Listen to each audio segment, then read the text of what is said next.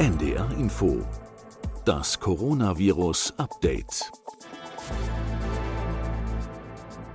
Ein Forscherteam veröffentlicht eine Studie, genauer eine zielgerichtete Auswertung von Labordaten. Als Preprint, also als erste Fassung, die noch nicht von anderen Wissenschaftlern begutachtet wurde. Und dann beginnt eben diese Begutachtung. Es gibt Kritik an den Auswertungsmethoden und an der Folgerung, die aus dem Ergebnis gezogen wird, teils milder, teils heftiger. Soweit so normal im Ablauf des wissenschaftlichen Erkenntnisprozesses, grundsätzlich zumindest. Doch dann greift ein Boulevardjournalist einzelne Zitatschnipsel aus dieser Kritik heraus und tritt eine Kampagne gegen das Forscherteam los. Herzlich willkommen zu Folge 46 unseres Updates. Ich bin Corinna Hennig und es ist Donnerstag, der 4. Juni 2020.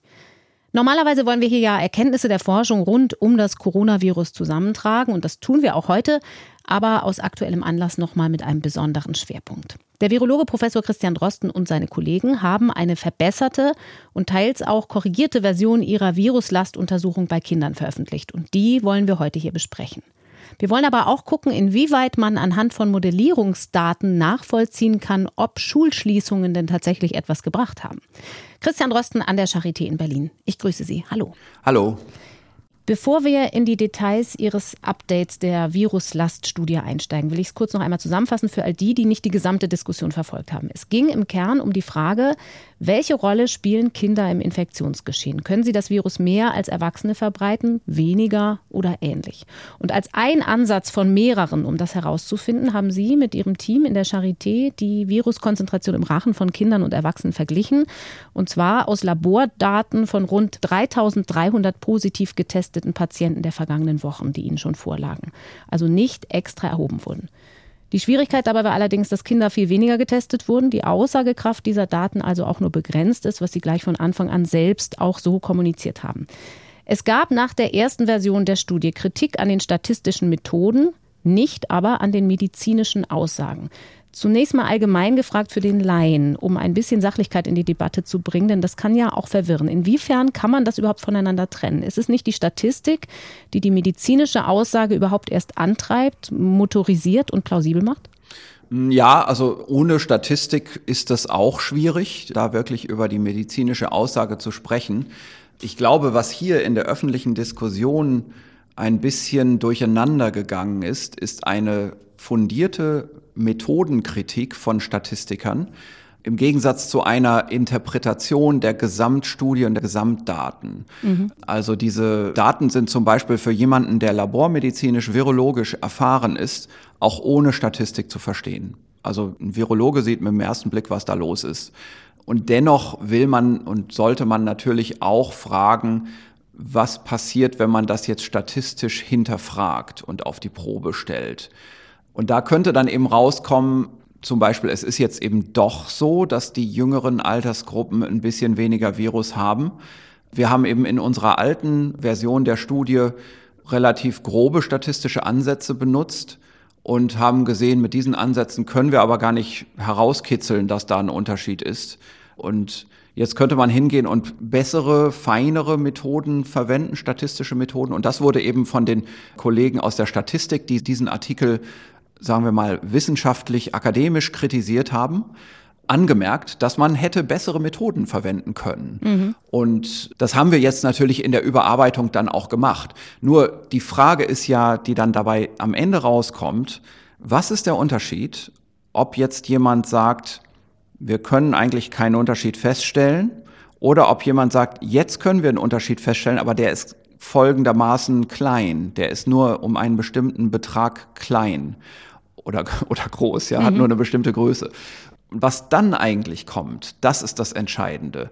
Was bedeutet das, wenn ein Unterschied dieser Größe vorhanden ist? Ist das medizinisch wichtig oder nicht? Mhm. Und das ist das, was ich damit meine, dass ein erfahrener Virologe, der die Labordaten einschätzen kann und auch einschätzen kann, was das dann bedeutet in der Bevölkerung, der würde sagen, oh, Das sieht aber jetzt nicht nach einem großen Unterschied aus. Mhm.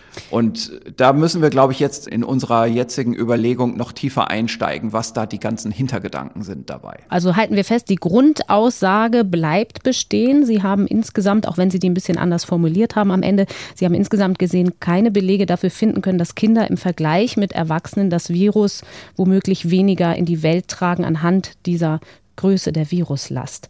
Aber sie haben etwas anders gemacht in diesem Update. Sie haben die Daten ein bisschen altersmäßig anders gruppiert und zueinander in Beziehung gesetzt und sie haben auch eine Unterscheidung nach Auswertung der Testart gemacht. Vielleicht fangen wir mal mit dieser Testart an. Da geht es um zwei verschiedene Tests. Warum zwei unterschiedliche? Was sagt uns das Laien? Naja, also wir haben im Labor eben Geräte. Und diese Geräte, die sind unterschiedlich, sagen wir mal, von ihrer Kapazität, von, sagen wir, von der Zahl der Proben, die man pro Stunde testen kann oder pro Tag testen kann.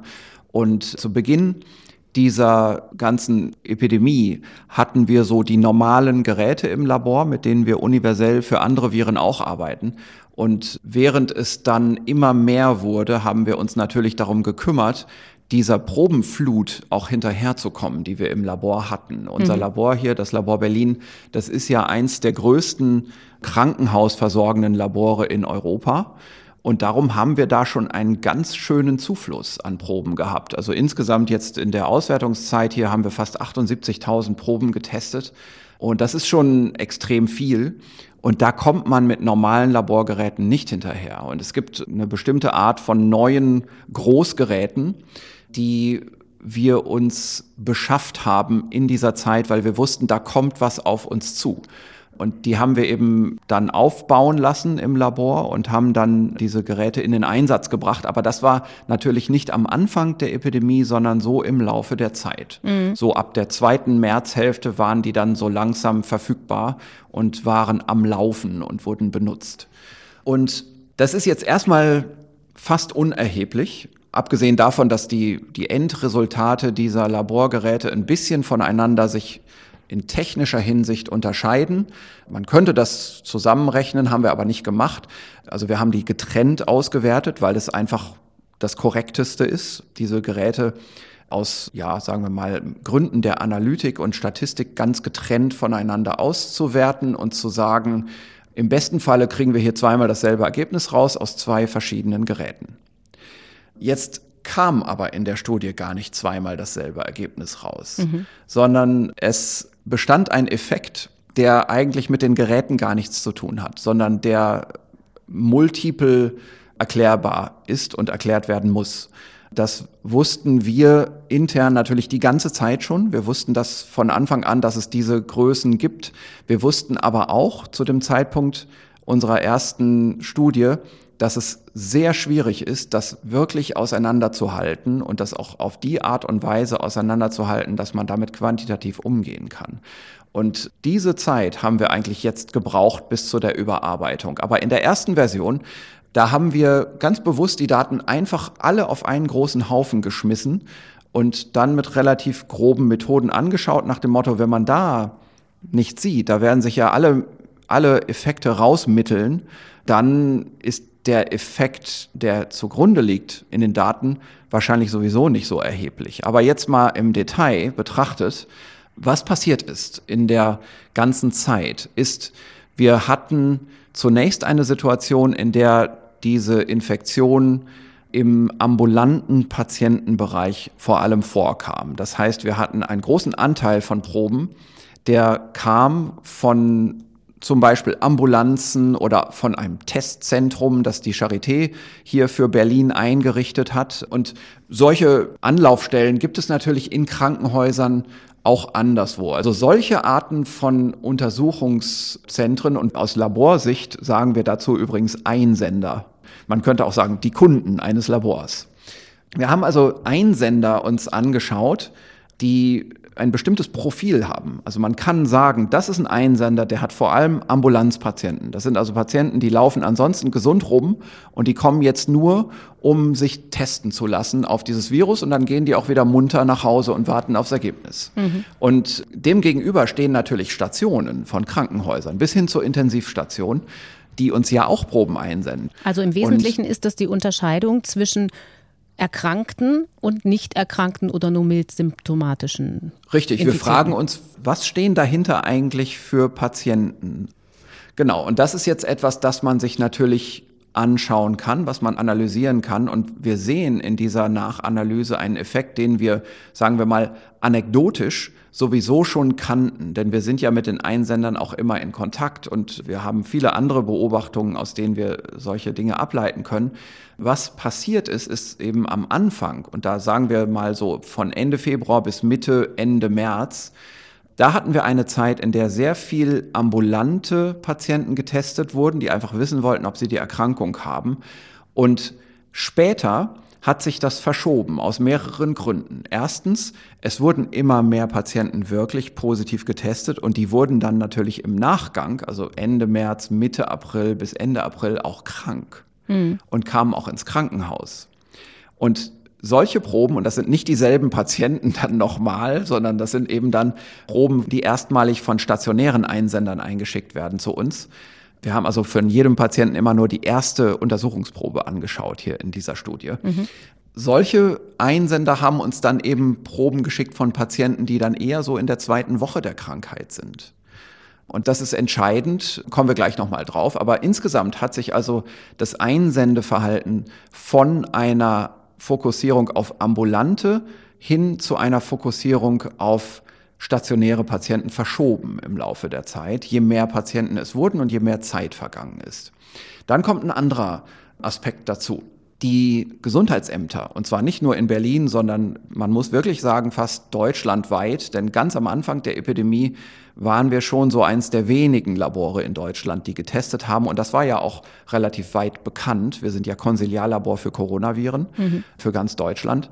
Da haben wir also auch relativ viel Zusendungen noch von Gesundheitsämtern bekommen. Und ich sage noch, weil sich dann im Laufe der Zeit herausgestellt hat, diese Kontaktverfolgung der Gesundheitsämter, das haben die immer schlechter nur noch bewerkstelligen können, einfach aus Arbeitsüberlastung. Und die haben natürlich dann den Schwerpunkt da gesetzt, wo es wirklich aus Gesundheitsamtssicht auch am wichtigsten ist, nämlich die Cluster oder die Familien, die Haushalte einfach zu identifizieren und die unter Quarantäne zu setzen. Das ist ja die wichtigste Maßnahme, dadurch wird die Weiterverbreitung gestoppt. Mhm. Da dann auch noch Laborteste zu machen, also Abstriche zu machen, dorthin zu fahren und zu sagen, bitte mal hinsetzen, jetzt kommt der Tupfer, danke, hier kommen die Patientendaten, das kleben wir jetzt auf den Untersuchungsbogen und das schicken wir jetzt zum Labor.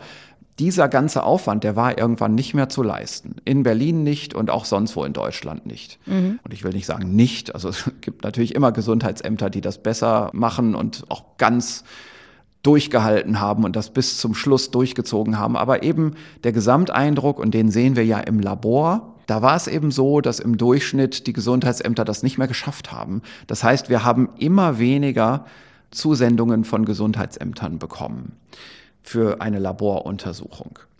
Und das ist ein Effekt, der sich auf alle Altersgruppen durchschlägt. Aber ganz besonders stark hat er sich durchgeschlagen auf die Kinder. Warum ist das so? Weil die Kinder eigentlich keine Symptome haben. Wir wissen ja inzwischen ganz gut, dass die Kinder zum Glück sehr mild von dieser Erkrankung nur betroffen sind und mhm. die meisten Kinder haben keine Symptome. Und jetzt muss man sich überlegen, wann wird denn dann ein Kind überhaupt getestet? Also, wenn ich als Erwachsener Symptome habe und zu einem Testzentrum gehe, um mich testen zu lassen, nehme ich da mein Kind mit, mhm. wo viele Patienten sind, Auf die in der Schlange stehen und vielleicht auch Fieber haben. Und gehe ich mit meinem Kind jetzt zum Kinderarzt, obwohl das gar keine Symptome hat und sage dem Kinderarzt, dieses Kind ist mein Kind und ich habe vielleicht Kontakt gehabt und jetzt wollen wir doch mal wissen, da schlägt doch der Kinderarzt gleich die Hände über dem Kopf zusammen. Und ich würde das ja auch nicht machen, weil das Kind ja gar keine Symptome hat. So, das ist, glaube ich, zu der Zeit so eine ich habe das jetzt auch ganz bewusst sehr salopp formuliert. Also da würden mir jetzt wahrscheinlich Mitarbeiter von Gesundheitsämtern sagen, Trosten, du hast da jetzt mal wieder lauter Verallgemeinerungen getroffen und wir machen das in Wirklichkeit viel professioneller. Das stimmt. Ich will einfach nur erklären, wie ist so die normale Überlegung, die sich ein normaler Bürger so macht in mhm. dieser Situation. Und die eben leider dann dazu führt, dass Kinder praktisch gar nicht getestet werden. Es sei denn, es kommt ein Mitarbeiter vom Gesundheitsamt ins Haus und sagt, Sie sind ein Quarantänehaushalt. Wir möchten das jetzt auch genau wissen. Wir machen jetzt jedem einen Rachenabstrich und schicken das ins Labor. Dann kriegen wir Kinderproben. Das, heißt, das war nur am Anfang so. Also am mhm. Anfang, als die Gesundheitsämter diese Luft noch frei hatten zum Atmen, da haben die das zum Teil gemacht. Und darauf basieren viele der Kinderproben, die wir haben in der Frühphase. Und das ist das eine Gerät und in der Spätphase, in der späteren Phase kommt das andere Testgerät zum Einsatz und Richtig. das erklärt die Unterschiedlichkeit. In der späteren Phase, als es dann richtig losging, da hatten wir eben vor allem das andere Gerät zum Einsatz gebracht. Aber die Kinder, die auf diesem anderen Gerät getestet wurden, und das gilt gerade für die jüngeren Kinder von 0 bis 9 Jahren, die wir dann zu der Zeit noch bekommen haben, das war eine, ich will mal sagen, eine ganz andere Sorte von Kindern.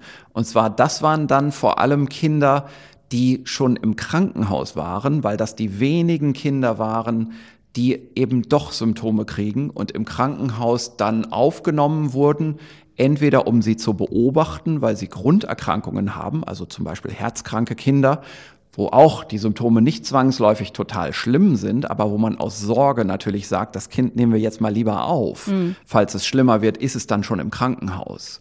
Oder zum anderen waren es eben dann doch wirklich erkrankte Kinder, die man auch behandeln wollte.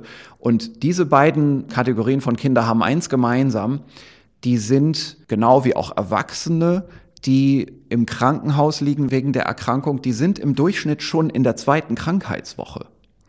Und da haben wir ja jetzt schon in früheren Podcast-Folgen hin und her gewälzt, dass Rachenabstriche, und das sind fast alles Rachenabstriche, was hier getestet wurde, dass Rachenabstriche ab der zweiten Krankheitswoche einfach viel weniger Virus haben, häufig sogar schon negativ werden. Mhm. Und dieser Effekt spielt damit rein.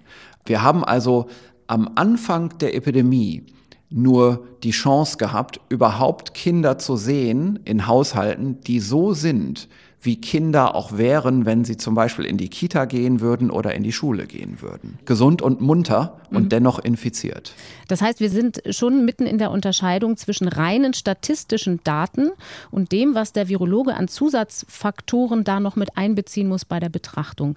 Ist es denn so, dass wir sagen können im Ergebnis, das eine Testverfahren, das ein bisschen früher, also das eine Gerät, das ein bisschen früher zum Einsatz kam, da gibt es weniger Unterschiede zwischen Kindern und Erwachsenen in der Viruslast?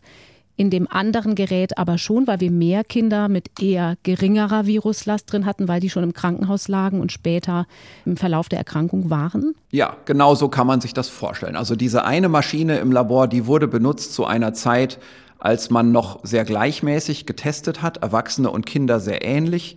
Die Kinder kamen eben auch aus einer Haushaltssituation heraus, wegen der Gesundheitsämter. Und auf der anderen Maschine da hatten wir eher so eine Krankenhaussituation für die Kinder. Also die Kinder da waren Krankenhauskinder, eher zweite Woche. Und die Erwachsenen dort, die waren aber weiterhin eine Mischung aus Krankenhauspatienten und ambulanten Patienten, denn diese Maschine wurde auch benutzt für den Massendurchsatz, zum Beispiel in den Charité-Testzentren für die Bevölkerung. Mhm. Und deswegen haben wir in unserer Nachanalyse der Studie einfach diese Maschinen getrennt betrachtet, die Ergebnisse dieser Maschinen. Und wir sehen, dass die Maschine, wo wir wissen, dass die Proben mehr so genommen wurden, wie es auch realistisch ist für die Krankheit in der Bevölkerung, dass wir auf dieser Maschine überhaupt keinen Unterschied sehen zwischen Kindern und Erwachsenen. Und in der anderen Maschine sehen wir einen Unterschied. Und das liegt weniger an den verwendeten Statistikmethoden als an dieser Trennung der Daten, an diesem genau Hinschauen auf die Daten. Nun haben Sie aber auch noch etwas anderes gemacht in der Auswertung der Studie, das sich vielleicht nicht ganz trennen lässt von dem Verlauf der Epidemie, der eben mit diesen beiden Geräten auch zusammenhängt und den Messdaten. Sie haben ein bisschen anders gruppiert, inwieweit man die verschiedenen Altersgruppen miteinander vergleicht. Also Sie haben das Alter, das war auch einer der Kritikpunkte, ein bisschen mehr als fortlaufenden Wert betrachtet und dann Gruppen gemacht von Kindern 0 bis 6 Jahre, also Kindergartenalter, dann Gruppen von 0 bis 19 Jahre, also eigentlich alle Kinder und Jugendlichen und dann die Erwachsenen. Und wenn man da drauf guckt, dann sieht man schon, in der jüngsten Altersgruppe haben ein knappes Drittel eine hohe Viruskonzentration, die Sie als Schwellenwert genommen haben, und zwei Drittel haben eine niedrigere Viruskonzentration im Rachen. Wie passt das mit Ihrer Aussage zusammen? Hm, also das ist eine ganz separate Auswertung nochmal, die wir am Schluss gemacht haben. Und da ist es dann so, dass wir wieder alle Daten zusammengeworfen haben. Das heißt, hier tritt wirklich der Effekt zutage, dass nur eine kleine Zeit lang so geprobt wurde, wie man das eigentlich machen müsste, wenn man die Bevölkerung richtig erfassen will. Mhm. Also hier ist wieder die vorhin besprochene Störgröße, dass wir also in der meisten Zeit der Studie praktisch keine Kinder in Haushalten beprobt haben.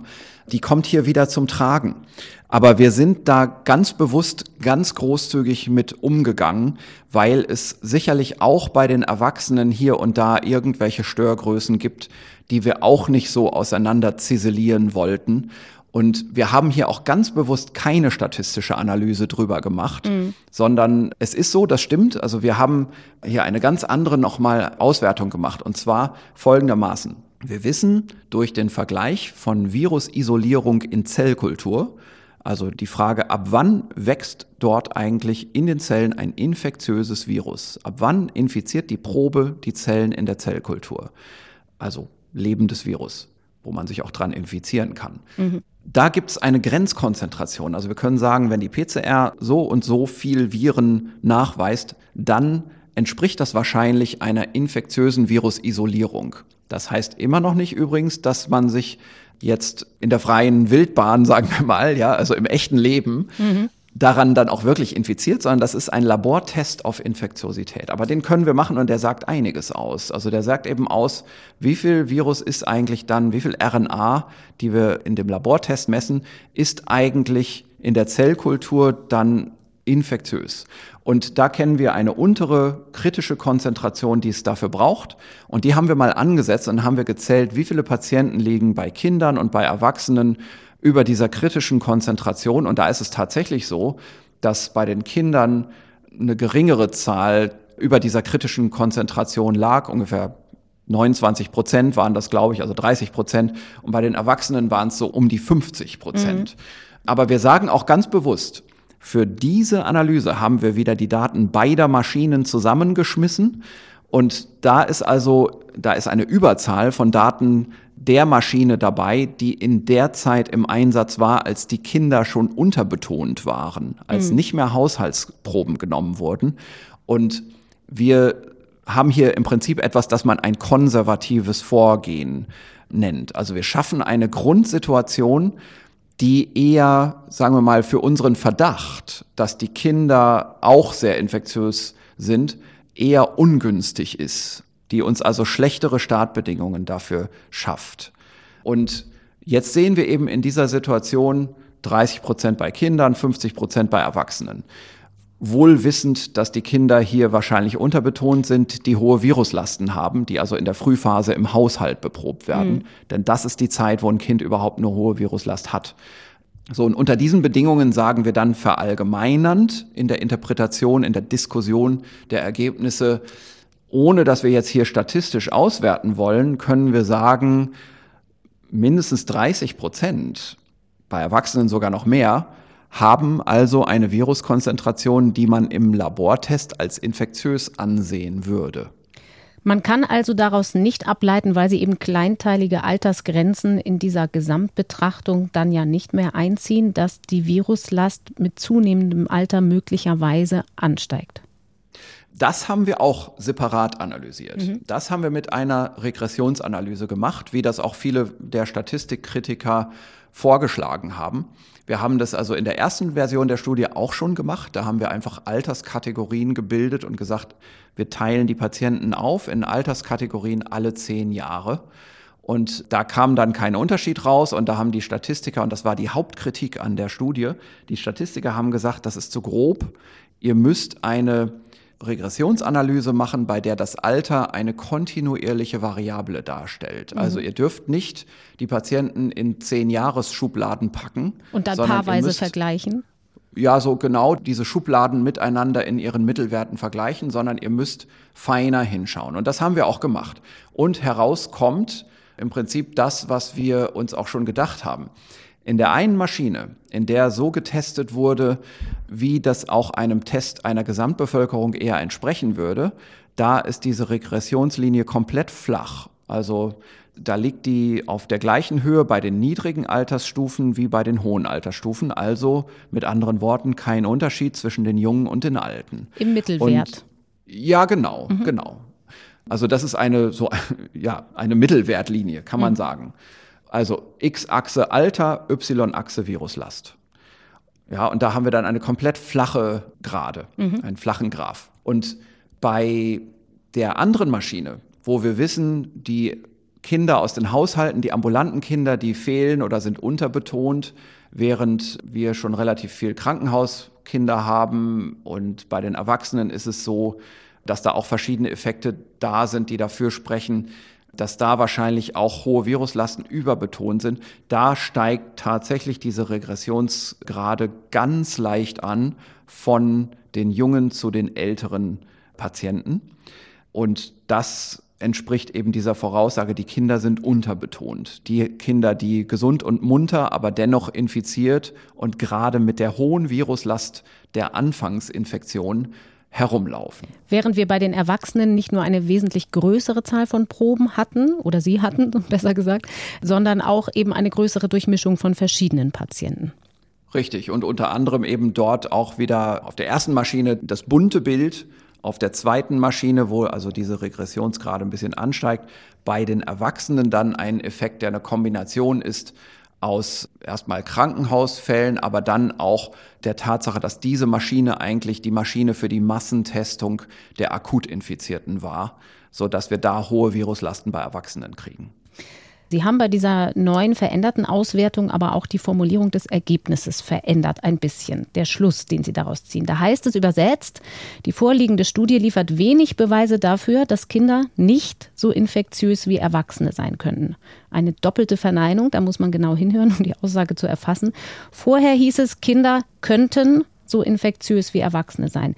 Wo ist eigentlich jetzt der Detailunterschied, außer auf einer linguistischen Ebene? Es gibt keinen Unterschied. Die Studie ist in ihrer Interpretation unverändert und geschärft. Also die Interpretation ist jetzt noch sicherer in die Richtung, wenn man das verkürzt darstellen will, es ist da kein Unterschied zwischen Kindern und Erwachsenen. Das ist aber eine verkürzte Darstellung.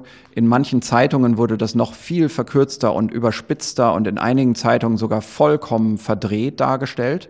Aber man muss eben zu der Studie zurückgehen. Und die Art und Weise, wie wir das in der ersten Studie ausgedrückt haben, war mehr eine, sagen wir mal, virologische Sichtweise. Mhm. Und die war aber auch so differenziert ausgedrückt, dass wir dann auch auf dieser Basis gesagt haben, in der jetzigen Situation, also in einer Zeit damals Ende April, als noch der Lockdown bestand und man nicht sicher war über die Inzidenz und so weiter, ist es schwierig zu sagen, man kann unlimitiert, also ohne Einschränkungen, den Schulbetrieb wieder aufnehmen. Das war ja unsere daraufgehende, sagen wir mal, Alltagsinterpretation, mhm. was die Maitin Goyang Kim ja mal sehr schön ausgedrückt hat. Von dieses. What, ja genau, dieses What und So What. Ne? So, und ähm, das What, was wir da ausgedrückt haben, war ein virologisches What, also keine großen Unterschiede nachweisbar in, sagen wir mal, unserer Holzhacker-Methodenstatistik. Mhm. Und darauf das So What, die Interpretation, wir können zum jetzigen Zeitpunkt Ende April, Schulen sind noch komplett geschlossen, nicht empfehlen, ohne Einschränkungen die Schulen wieder zu öffnen. Mhm. So eine Empfehlung, dieses So What ist Teil der wissenschaftlichen Arbeit. Das ist nicht etwas, das dann eine Politikberatung darstellt. Politikberatung ist was ganz anderes. Es findet nie statt durch Einzelpersonen, sondern immer unter wissenschaftlicher Konsensbildung in einem Gremium, in dem mehrere Wissenschaftler sitzen und die auch nicht nur ihre eigenen Arbeiten einfließen lassen, sondern eine Literatur-Gesamtschau liefern. Also das geht über das So What weit, weit hinaus. Also und die Unterscheidung zwischen Ergebnis und was machen wir mit dem Ergebnis. Richtig, so What, genau. was heißt das für uns, für den Alltag? Genau. Und das ist ja auch, was in der jetzigen Mediendiskussion, gerade in der letzten Woche oder letzten zehn Tagen, von einigen Zeitungen komplett falsch verstanden wurde und alles in einen Topf geworfen wurde. Da stand dann ja am Ende sogar drin, dass die Regierung diese Studie genommen hätte, um ihre Entscheidungen zu treffen. Das ist natürlich blanker Unsinn. Also das ist auf keinen Fall so. Äh, so läuft das einfach nicht.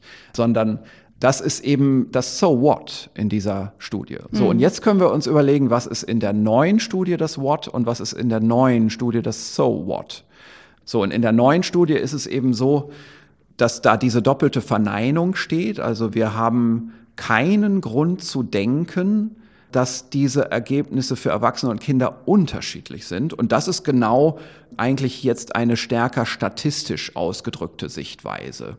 Also der Statistiker fordert die Daten heraus, indem er fragt, könnte das auch alles Zufall sein, was ihr hier seht bei den Unterschieden? Mhm. Und da sagen wir, nein, da haben wir wenig Grund zu denken, dass das Zufall ist.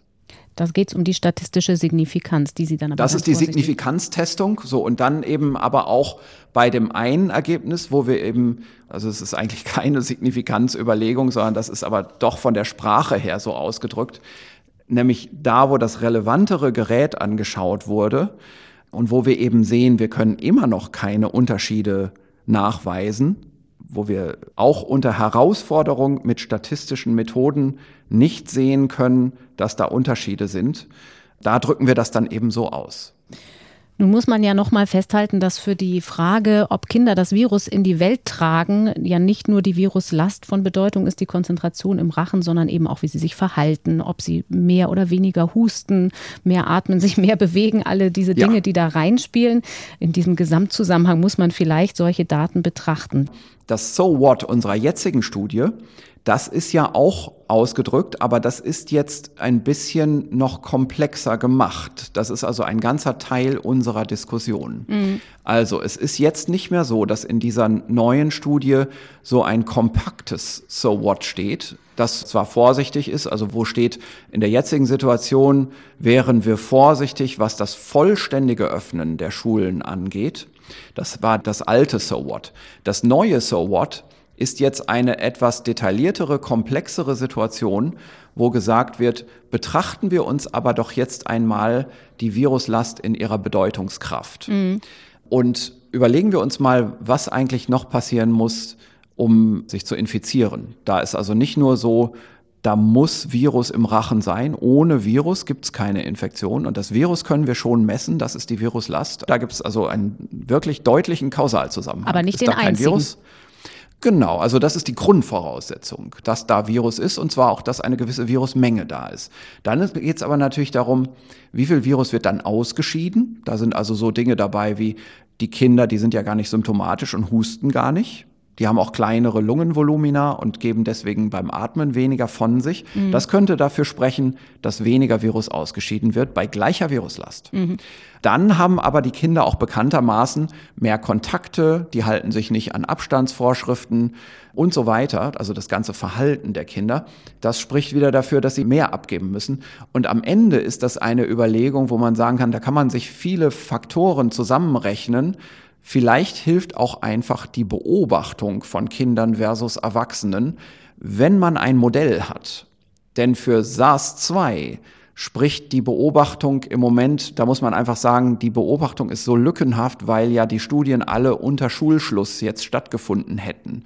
Die fragen, wie infektiös sind denn nun Kinder? Mhm. Und weil diese Studien einfach gar nicht gemacht werden konnten jetzt in letzter Zeit unter dem Schulschluss, haben wir dann eben im So What Teil unseres Artikels eine andere Überlegung gemacht, nämlich wir haben uns mal vor Augen geführt oder auch den Lesern vor Augen geführt, dass ja das Viruslast und das Virusausscheidungsprofil von Influenzaviren eigentlich sehr ähnlich ist wie das von dem SARS-2-Virus. Mhm. Bei dem SARS-1-Virus damals hätte man das nicht sagen können und man hätte das auch noch vor zwei Monaten nicht sagen können für das SARS-2-Virus. Aber jetzt so langsam sind die Daten vorhanden, die haben wir im Podcast multiple Male besprochen.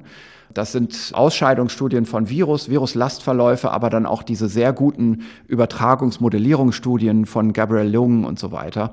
Und das ist das So What in unserer Studie, eine Einschätzung, was bedeutet das denn nun, wenn wir auf der einen Maschine herausfinden, statistisch signifikant gibt es je nach statistischer Analyse dann eine Unterschiedlichkeit um 0,2 Logstufen oder 0,7 Logstufen, also Faktor 5 oder Faktor 3 oder 2 in der ähm, Unterschiedlichkeit, genau in der Konzentration oder eben auf der anderen Maschine.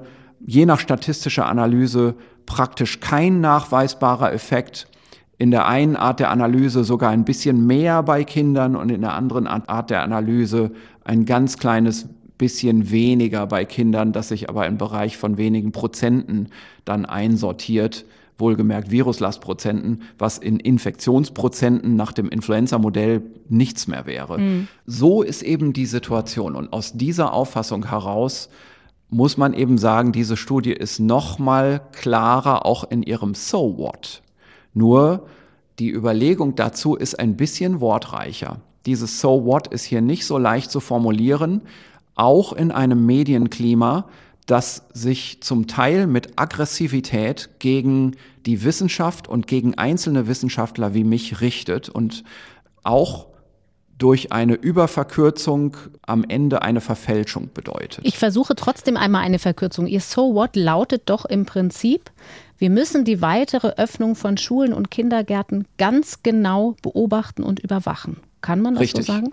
Richtig, genau. Und das steht auch als So What drin, eine Empfehlung zur engmaschigen Überwachung der Situation. Und das muss natürlich mit PCR-Diagnostik passieren. Und dazu haben wir hier im Podcast auch schon mal Ideen besprochen, wie man da zum Beispiel vorgehen könnte. Wenn wir jetzt aber mal gucken, was das So What ist und wir im Moment in der Phase sind, wo es ja darum geht, sollen wir jetzt die Schulen eingeschränkt mhm. öffnen? Manche öffnen ja auch schon uneingeschränkt, in Schleswig-Holstein zum Beispiel. Dann gibt es ja noch mehr Möglichkeiten, das zu betrachten. Das machen zum Beispiel ja. die Modellierer. Und die gucken, wie sinnvoll waren eigentlich die Schulschließungen, die zum Zeitpunkt der Veröffentlichung ihres Preprints ja auch schon in Kraft waren. Die Schulen waren schon zu. Da ging es dann eher um die Frage der Öffnung. Da hat zum Beispiel eine Göttinger Forschergruppe um Viola Priesemann eine Modellierung zugemacht. Können Sie daraus Erkenntnisse ableiten, die man mit Ihrer Studie zusammenbringen kann? Genau, also das wäre über das So What unserer Studie hinausgehend. Dann, wenn man so langsam in die Richtung einer Empfehlungssituation kommt, wo man also einen gesamten Literaturzusammenhang mit einbezieht und fragt, was bedeutet das alles im Literaturzusammenhang. Mhm. Also bei den, bei diesen Modellierungen, das sind übrigens nicht die einzigen Modellierungsstudien, aber es ist jetzt so, es sind jetzt so viele Daten verfügbar, dass epidemiologische Modellierer jetzt so langsam daraus auch einen Sinn machen können. Da gibt es zwei Studien, die wir mal besprechen sollten. Das eine ist eben die Studie von der Viola Priesemann, schönes Paper in Science, schon publiziert. Und das ist deswegen vor allem für uns interessant, weil das auf Deutschland ausgerichtet ist. Und die Viola Priesemann hat entlang eines üblichen Modells für diese Übertragung also das normale parametrisierte Modell, nachdem man auch den R0-Wert zum Beispiel berechnet oder den RT-Wert, je nachdem, ausgerechnet, wie stark sich eigentlich die einzelnen Maßnahmen, die in Deutschland ergriffen wurden, mit zeitlicher Latenz auf die Infektionsdynamik in Deutschland ausgewirkt haben. Und die hat also die Ergebnisse dieser Infektionsdynamik, letztendlich den R-Wert zu einer gegebenen Zeit, zurückgerechnet, zurückabgeleitet auf seine Unterparameter. Mhm. Und da ist einfach ganz wichtig die Ausbreitungsrate. Das ist einer der Unterparameter dieser Modelle. Und diese Ausbreitungsrate hat sie dann abgeleitet und sie hat tatsächlich gesehen, man sieht da drei Stufen. Man kann das also so runter ziselieren, dass man in der Veränderung der Übertragungsdynamik und auch der Ausbreitungsrate dann logischerweise drei Stufen sehen kann und die kommen zeitlich überein mit drei Dingen, die in Deutschland passiert sind. Erstens das Verbot von Großveranstaltungen am 7. März, zweitens der Schulschluss ab der Woche vom 16. März und dann die allgemeine Kontaktbegrenzung ab der Woche vom 22. März. Mhm. Viele werden sich daran erinnern, dass das ja die Reihenfolge war, wie die Maßnahmen in der Bevölkerung auch getroffen wurden. Und jetzt kann man interessanterweise diese Ausbreitungsrate damit übereinbringen und da ist es so, Der Schluss der Großveranstaltungen hatte zur Folge eine Reduktion der Ausbreitungsrate von einem Wert von 0,43 auf einen Wert von 0,25. Dann kam noch dazu der Schulschluss. Dann wurde also der Wert von 0,25 noch weiter reduziert auf 0,15, also nochmal eine erhebliche Reduktion. Und dann die allgemeine Kontaktbegrenzung von 0,15 nochmal runter auf 0,09. So, das ist also diese stufenweise Effektivität summiert sich aber auf. Das hält jetzt nicht die einzelnen Maßnahmen separat auseinander. Man kann natürlich trotzdem rechnen, wenn man das jetzt mal so ganz fast schon pedantisch wissen will, jetzt teile ich mal hier am Taschenrechner 0,15 durch 0,25. Die Viola würde wahrscheinlich die Hände über den Kopf zusammenschlagen und komme hier auf einen Wert von 0,6 und würde sagen 40 Prozent Reduktion. Ja, mhm. also ich bin, das wird hier fast schon humoristisch, wie wir hier mit den Zahlen umgehen. Aber dennoch, ich finde, man soll das, das ruhig mal machen. Ja, also jetzt reden wir mal auf diese grobe Art und Weise Zur über Veranschaulichung. hochkomplizierte wissenschaftliche Arbeit. Und wir haben noch eine andere Studie, die auch interessant ist und die von ihrer Methodik ein bisschen anders vorgeht. Die verwendet ein hierarchisches Modell und da kann man unterschiedliche Faktoren separat betrachten. Das ist eine Studie, die ist jetzt noch im Preprint-Bereich, die ist also nicht so weit wie die Studie von der Viola Priesemann schon in Science publiziert, aber das ist eine sehr, sehr gründliche Studie und ich denke, diese Studie wird auch sehr gut ankommen. Das ist eine Studie, die ist getrieben worden von einer Gruppe in Oxford, aber da haben mehrere Modellierungsgruppen in der ganzen Welt dran teilgenommen. Und die ist am 2. Juni erst erschienen, also die ist noch ganz neu. Da sind neun verschiedene nicht pharmazeutische Interventionen, also Maßnahmen. Also eine nicht pharmazeutische Intervention ist zum Beispiel der Schulschluss. Also neun verschiedene solcher Maßnahmen, ich sage gleich, welche das waren, die wurden hier untersucht auf ihre Effizienz. Und hier war das Maß die Reduktion von R, also die, über, die Reduktion der Übertragungsziffer.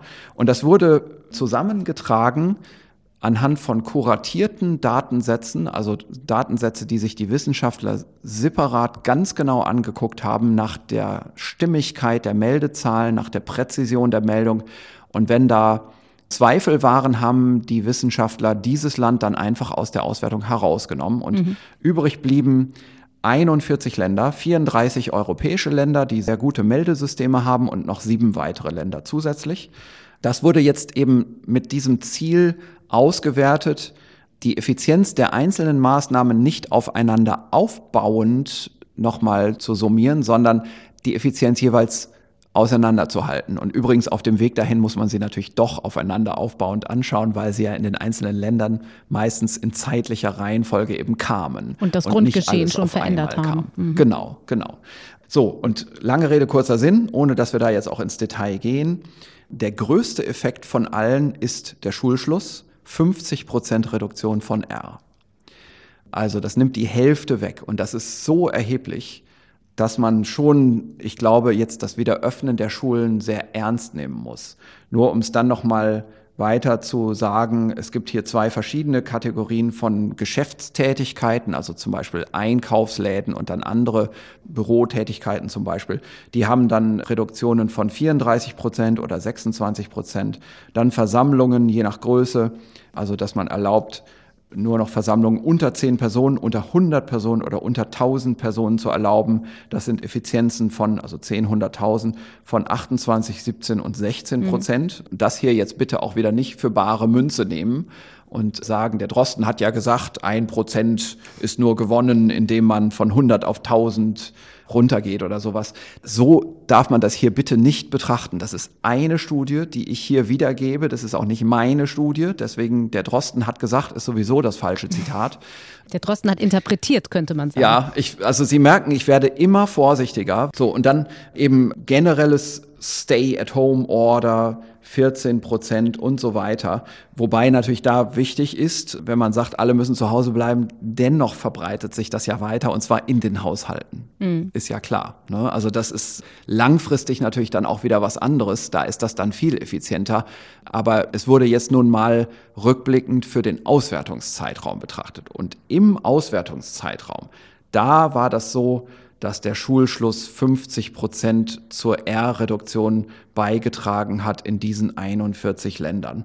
Und das natürlich auch wieder in diesem Modell. Ne? Das heißt jetzt nicht, dass das die Wahrheit ist, sondern das ist eins der wissenschaftlich tragbaren Abbildern der Wahrheit. Das heißt aber, dass es in der Grundaussage, wenn wir es verallgemeinern, schon dazu passt, was ja ursprünglich bei Ihnen auch mal der Ausgangspunkt der Überlegung, Schulschließungen, was kann das bringen, war, nämlich historische Daten mal zum Vergleich heranzuziehen und zu sagen, bei der spanischen Grippe gab es Erkenntnisse, dass das viel bringen kann.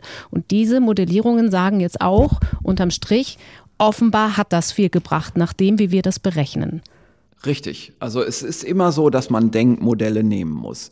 Bei der spanischen Grippe wissen wir, dass gemessen an der Zahl der Kinder das Schließen der Schulen übermäßig effizient war für das Verringern der Epidemiewelle. Und wir wissen andere Daten. Wir wissen bei Influenza, obwohl Kinder im Durchschnitt dieselbe Viruslast haben bei der Influenza wie die Erwachsenen in diesen Haushaltsstudien. Also es ist genau dasselbe Bild wie jetzt hier bei unserer Laborstudie für das SARS-2-Virus. Kinder haben eine ähnliche Viruslast wie Erwachsene, haben auch bei der Influenza Kinder eine ähnliche Viruslast wie Erwachsene. Aber dennoch sind in diesen Haushaltsübertragungsstudien Kinder 2,88 mal infektiöser als Erwachsene. Also infizieren einfach mehr andere. Mhm. Das mag jetzt das Kontaktverhalten beschreiben, aber wie man es drehen und wenden will, das ist damals mit der spanischen Grippe die Ausgangsüberlegung gewesen, die eben dazu geführt hat, dass man die Schulen separat betrachtet hat und für sehr wichtig gehalten hat. Mhm. Nun muss man aber auch noch dazu sagen, dass wenn wir jetzt über Schulöffnungen reden, von einer anderen Ausgangslage ausgehen, was die Zahlen, die Infektionszahlen angeht, als wir das im März hatten zum Beispiel. Also die Startbedingungen Richtig, genau. sind besser. Genau, also es ist jetzt eine andere Situation und das ist genau auch der Punkt, den ich mache, den aber auch viele andere Wissenschaftler machen. Man muss jetzt, während man die Schulen öffnet. Also niemand sagt, man darf die Schulen nicht öffnen, sondern es ist klar, man muss aus verschiedenen Gründen, aus gesellschaftlichen Gründen natürlich in diese Richtung arbeiten, aber man muss auch dafür arbeiten. Man muss auch wirklich vorbereiten und sich überlegen, was man machen kann. Und da sind wir jetzt vielleicht in einer guten Situation. Also damals, wie gesagt, diese Modellierungsstudien, die haben ausgerechnet, was hat der Schulschluss zur Bremsung beigetragen einer rollenden Epidemiewelle. Jetzt sind wir in einer Niedriginzidenzsituation. Jetzt haben wir die gute Situation, dass wir ja, um einen Schulausbruch zu kriegen, erstmal ein bisschen einen Anlauf brauchen für die Übertragung der Erkrankung. Das reicht ja nicht, dass ein Schüler mal was einschleppt, sondern das muss ja dann auch anlaufen. Und hier müssen wir jetzt ansetzen. Hier geht es eben darum, wie können wir jetzt bei Wiederaufnahme des Schulbetriebs schon mal bis zu den Sommerferien etwas einüben, das nach den Sommerferien dann zum Ernstfall werden wird. Nämlich, wie können wir so früh wie möglich entdecken, dass in eine Schule das Virus eingeschleppt wurde und jetzt beginnt sich zu verbreiten und dass wir das dann stoppen, bevor es richtig losgehen kann. Und wir sehen mit Blick auf Göttingen, wo es ja Ansteckungsketten gegeben hat, dass Schulschließungen als graduelle, punktuelle Maßnahme auch noch nicht ganz vom Tisch sind. Genau, das war eine Ad-hoc-Maßnahme, aber ich glaube, wir müssen in der Breite jetzt überlegen, wie kann man Schulen grundsätzlich so öffnen, dass man sie auch nicht gleich wieder alle schließen muss, mhm. sondern wie kann man sie dann auch offen halten? Und da hatten wir ja früher schon mal besprochen, man könnte beispielsweise sich erstmal klar machen, die Lehrer sind eigentlich gut geeignet, um das Ganze anzuzeigen, weil das sind Erwachsene, die mhm. sind nicht einwilligungspflichtig über Eltern und so weiter, die können über sich selbst entscheiden, die sind gut informiert, sehr adhärent, also das heißt, die unterstützen auch die Maßnahmen sehr gut. Und da könnte man sagen, also Zusätzlich natürlich zu der Maßgabe, ein symptomatischer Lehrer muss sofort getestet werden, klar, und muss auch den Test auch sofort kriegen mit Bevorzugung.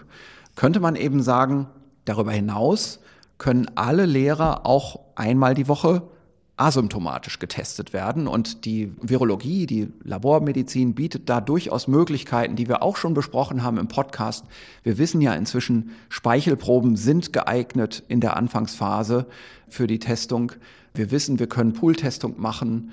Und wir wissen auch aus der Analyse des Übertragungsverhaltens gerade dieses frühzeitige Blockieren von Superspreading-Ereignissen, die ja sich in Schulen gerade einstellen können, das ist sehr effizient für das Stoppen der Gesamtverbreitungstätigkeit. Also wir schließen nur diese und vielleicht die anderen Klassen, die betroffen sind von zum Beispiel, wo ein Lehrer drin war oder ja, bei den Schülern hat man eh einen Verbund, der Klassenverbund ist ja konstant, mhm. dass man also diese Situationen kontrolliert und vielleicht über den Herbst dann immer nicht die ganze Schule schließen muss, denn da wollen wir ja drauf hinaus. Also jetzt in Göttingen wurden ja kurzerhand alle Schulen geschlossen, um das zu stoppen, was in der Bevölkerung dort sich ho hoffentlich nicht anbahnt.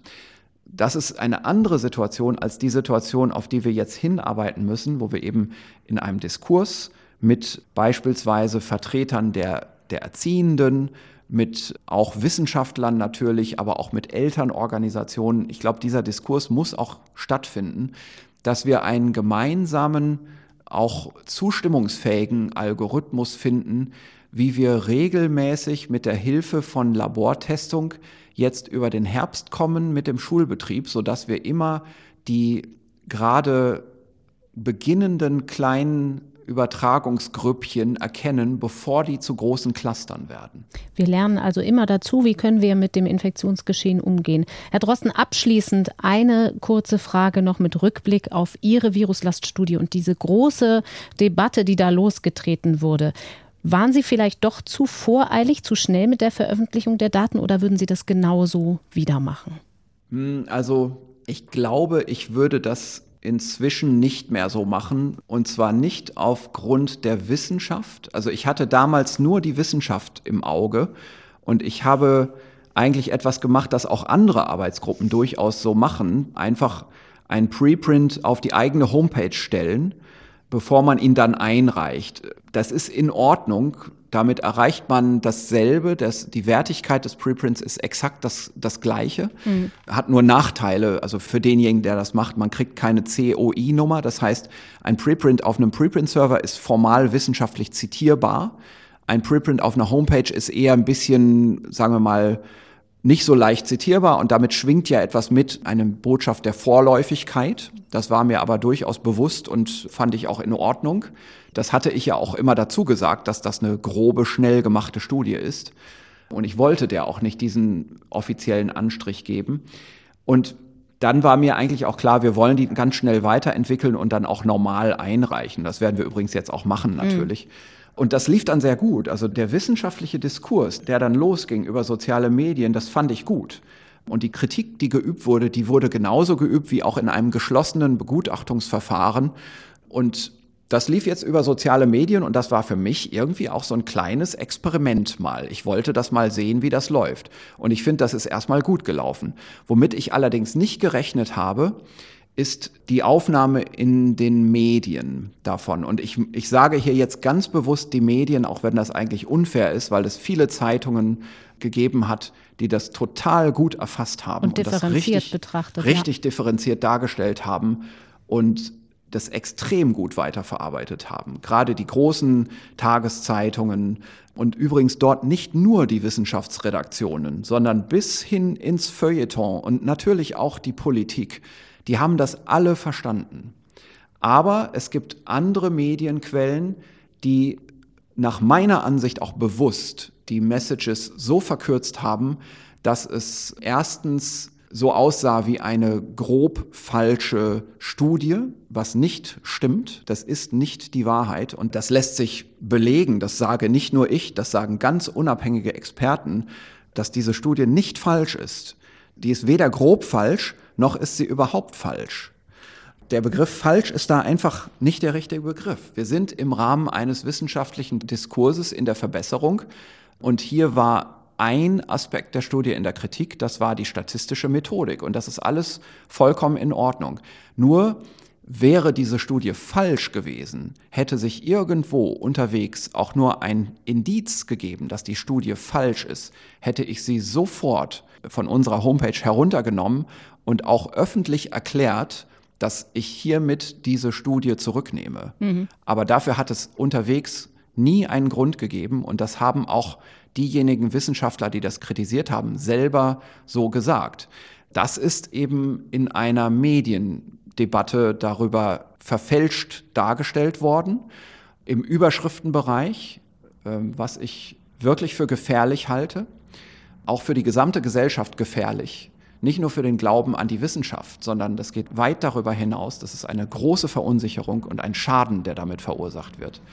Das Ganze war ja dann auch personalisiert. Es ging ja nicht nur gegen die Studie oder sowas, sondern es ging eindeutig gegen mich als Person mit all dem habe ich nicht gerechnet und ich kann mir das ehrlich gesagt auch nicht erklären, warum es dazu gekommen ist, was der Grund dafür ist.